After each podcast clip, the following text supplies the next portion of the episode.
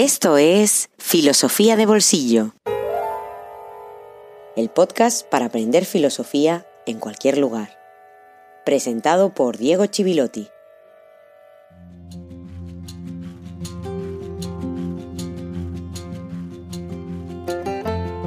Muy buenos días y feliz jueves filosófico número 2.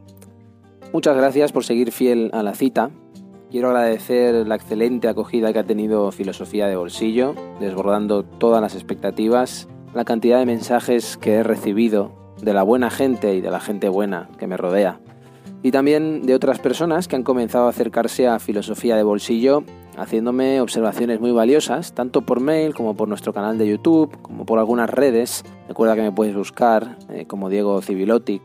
Por cierto, no te olvides de suscribirte en tu plataforma eh, no solo porque así no te perderás ningún episodio, sino porque también recuerda que en algunas semanas voy a dar un bonus filosófico sorpresa que se puede publicar un lunes, un domingo, un miércoles.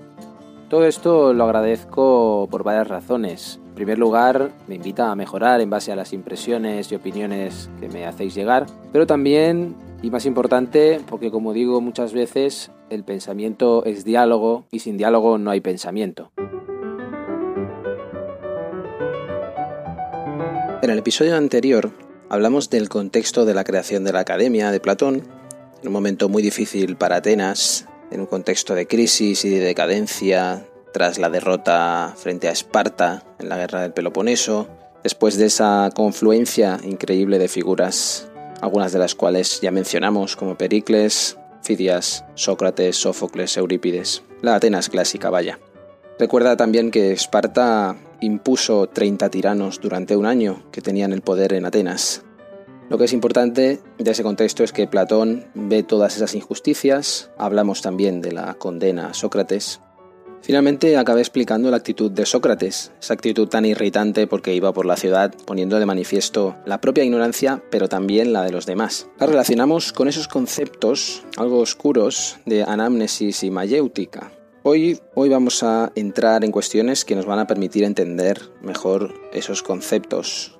En primer lugar, la mayéutica se refería a la técnica de las parteras, la técnica que permitía dar luz a las madres. Y en este contexto, en el contexto del pensamiento platónico, se utiliza como metáfora de ayudar a dar luz a la belleza del logos.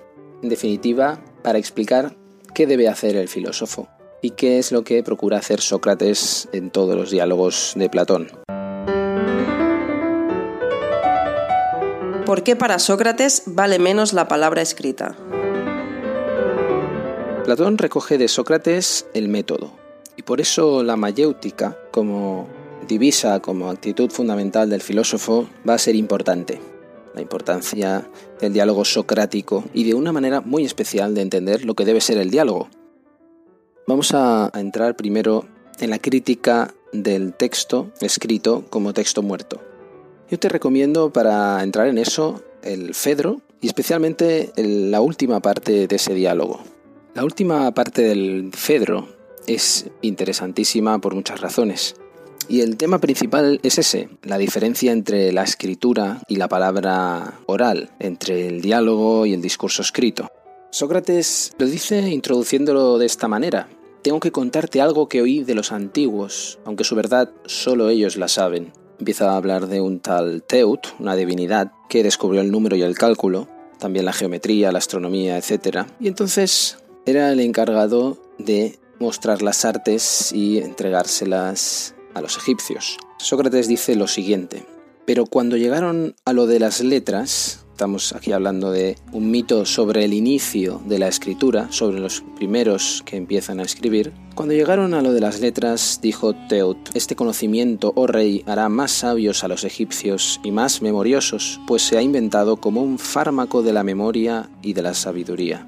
Pero él le dijo, oh artificiosísimo Teut, a unos les es dado crear arte, a otros juzgar qué de daño o provecho aporta para los que pretenden hacer uso de él. Y ahora tú precisamente, Padre que eres de las letras, por apego a ellas, les atribuyes poderes contrarios a los que tienen, porque es olvido lo que producirán en las almas de quienes las aprendan al descuidar la memoria, ya que, fiándose de lo escrito, llegarán al recuerdo desde fuera, a través de caracteres ajenos, no desde dentro, desde ellos mismos, por sí mismos.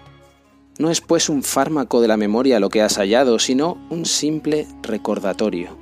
Apariencia de sabiduría es lo que proporcionas a tus alumnos, que no verdad, porque habiendo oído muchas cosas sin aprenderlas, parecerá que tienen muchos conocimientos, siendo al contrario, en la mayoría de los casos, totalmente ignorantes y difíciles además de tratar porque han acabado por convertirse en sabios aparentes en lugar de sabios de verdad. El texto es una maravilla y hay muchísimos temas que se pueden comentar, pero principalmente ahora me interesa esa crítica del texto escrito, la importancia también de la memoria y de varios tipos de memoria, y la indicación de una oralidad, de un discurso oral, que es la reivindicación también del diálogo socrático. Pero el diálogo socrático es un diálogo muy especial, es contraposición, es erística, contraposición de argumentos, y es investigación, búsqueda constante y nunca afirmación. El mismo pensamiento es diálogo, y eso es lo que Platón va a llevar a la academia, para después intentar volver al mundo e inocular esa actitud en los ciudadanos. Eso también es lo que lo distancia de los sofistas. Platón contra los sofistas es un hilo conductor para entender también el nacimiento de la filosofía occidental. La filosofía, un accidente de la historia. Esa contraposición entre Platón y los sofistas lo que nos lleva sobre todo es a preguntarnos por qué tipo de saber es el saber de la filosofía. En el episodio anterior hablaba de que los filósofos eran esos individuos que no tenían que hacer ningún trabajo manual. La oposición Platón-sofistas nos permite entender también por qué tiene tantos problemas para sobrevivir la filosofía y qué tipo de saberes. Y hago un paréntesis en este punto. Seguramente muchos hayan echado en falta la referencia a los presocráticos, o a los que llamamos presocráticos, que no siempre son anteriores a Sócrates, pero la historiografía así los ha llamado. Los orígenes remotos del pensamiento y fundamentales están en Parménides, están en Heráclito, en Tales, en toda una serie de autores que son fundamentales y que lo que experimentan es, podríamos decir, un proceso de secularización de la religión griega que ya se encuentra en las tragedias y se encuentra en la mitología. Por razones prácticas y por razones también didácticas, he preferido comenzar por los primeros autores, el primer autor que reivindica la filosofía como una actitud especial y al que se le considera el primer filósofo porque se identifica con una actividad que vamos a intentar entender.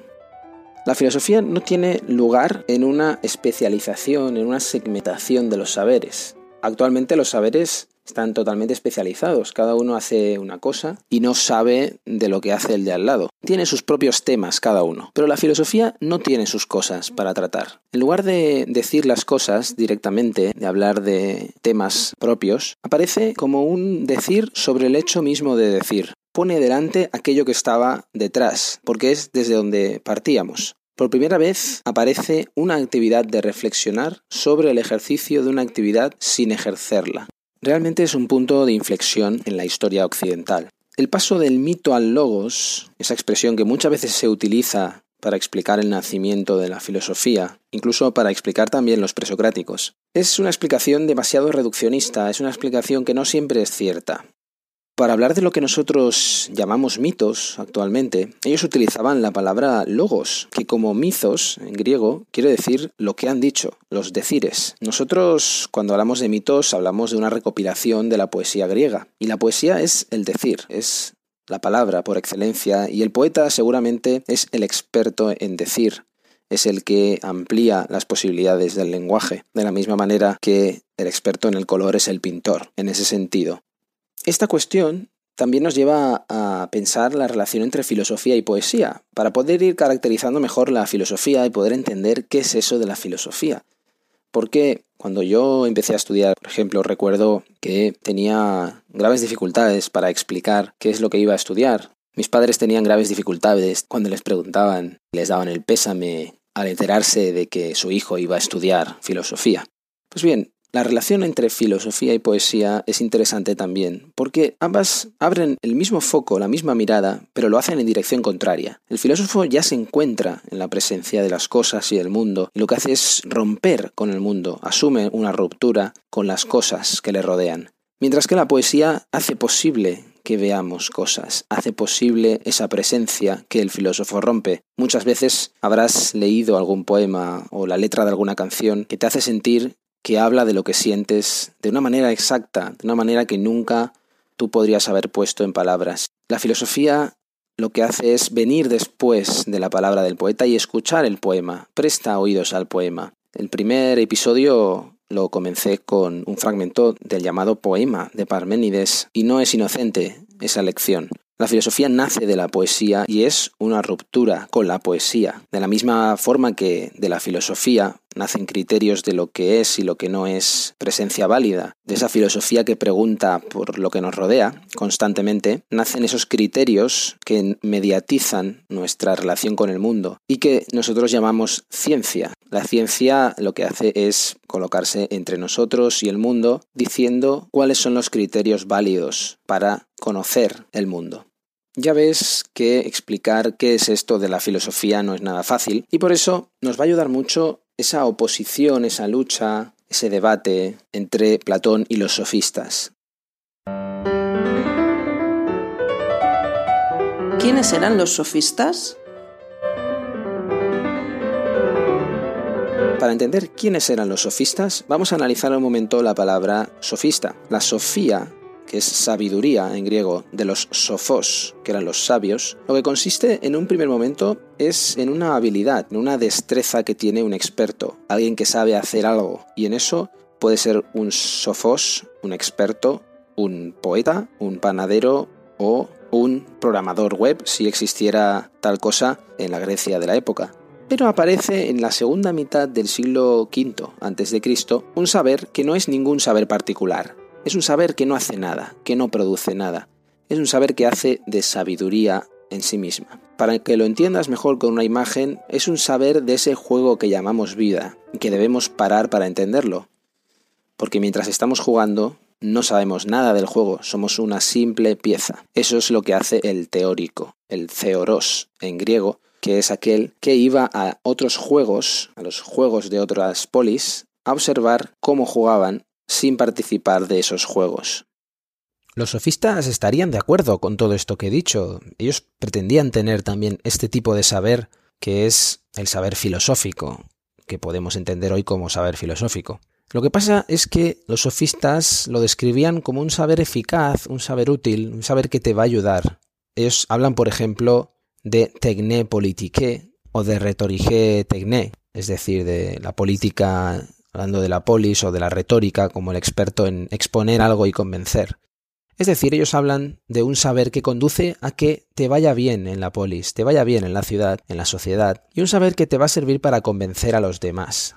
La persuasión de las palabras en ese sentido, en el que lo utilizaban los sofistas, para Platón era una forma de violencia, porque lo que tenían como objetivo era una convención, era lo que convenía al individuo, y no tenían como objetivo la verdad.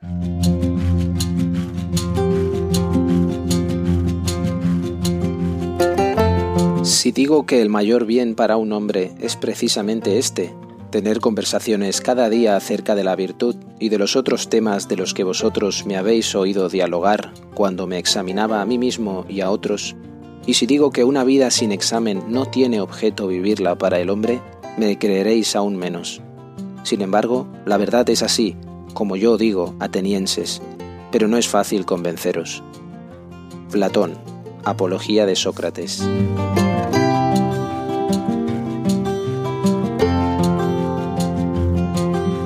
Y hasta aquí el segundo episodio de Filosofía de Bolsillo. Recuerda que puedes seguir el podcast desde las principales plataformas como Spotify, Apple Podcasts, Google Podcasts, iBox o YouTube y que me puedes dejar un comentario en ellas o me puedes contactar siempre para cualquier duda o propuesta. Escribe a correo filosofía de bolsillo No te olvides de suscribirte en tu plataforma para poder seguir todos los episodios y sobre todo para no perderte esos contenidos extra Te espero la semana próxima aquí en Filosofía de Bolsillo.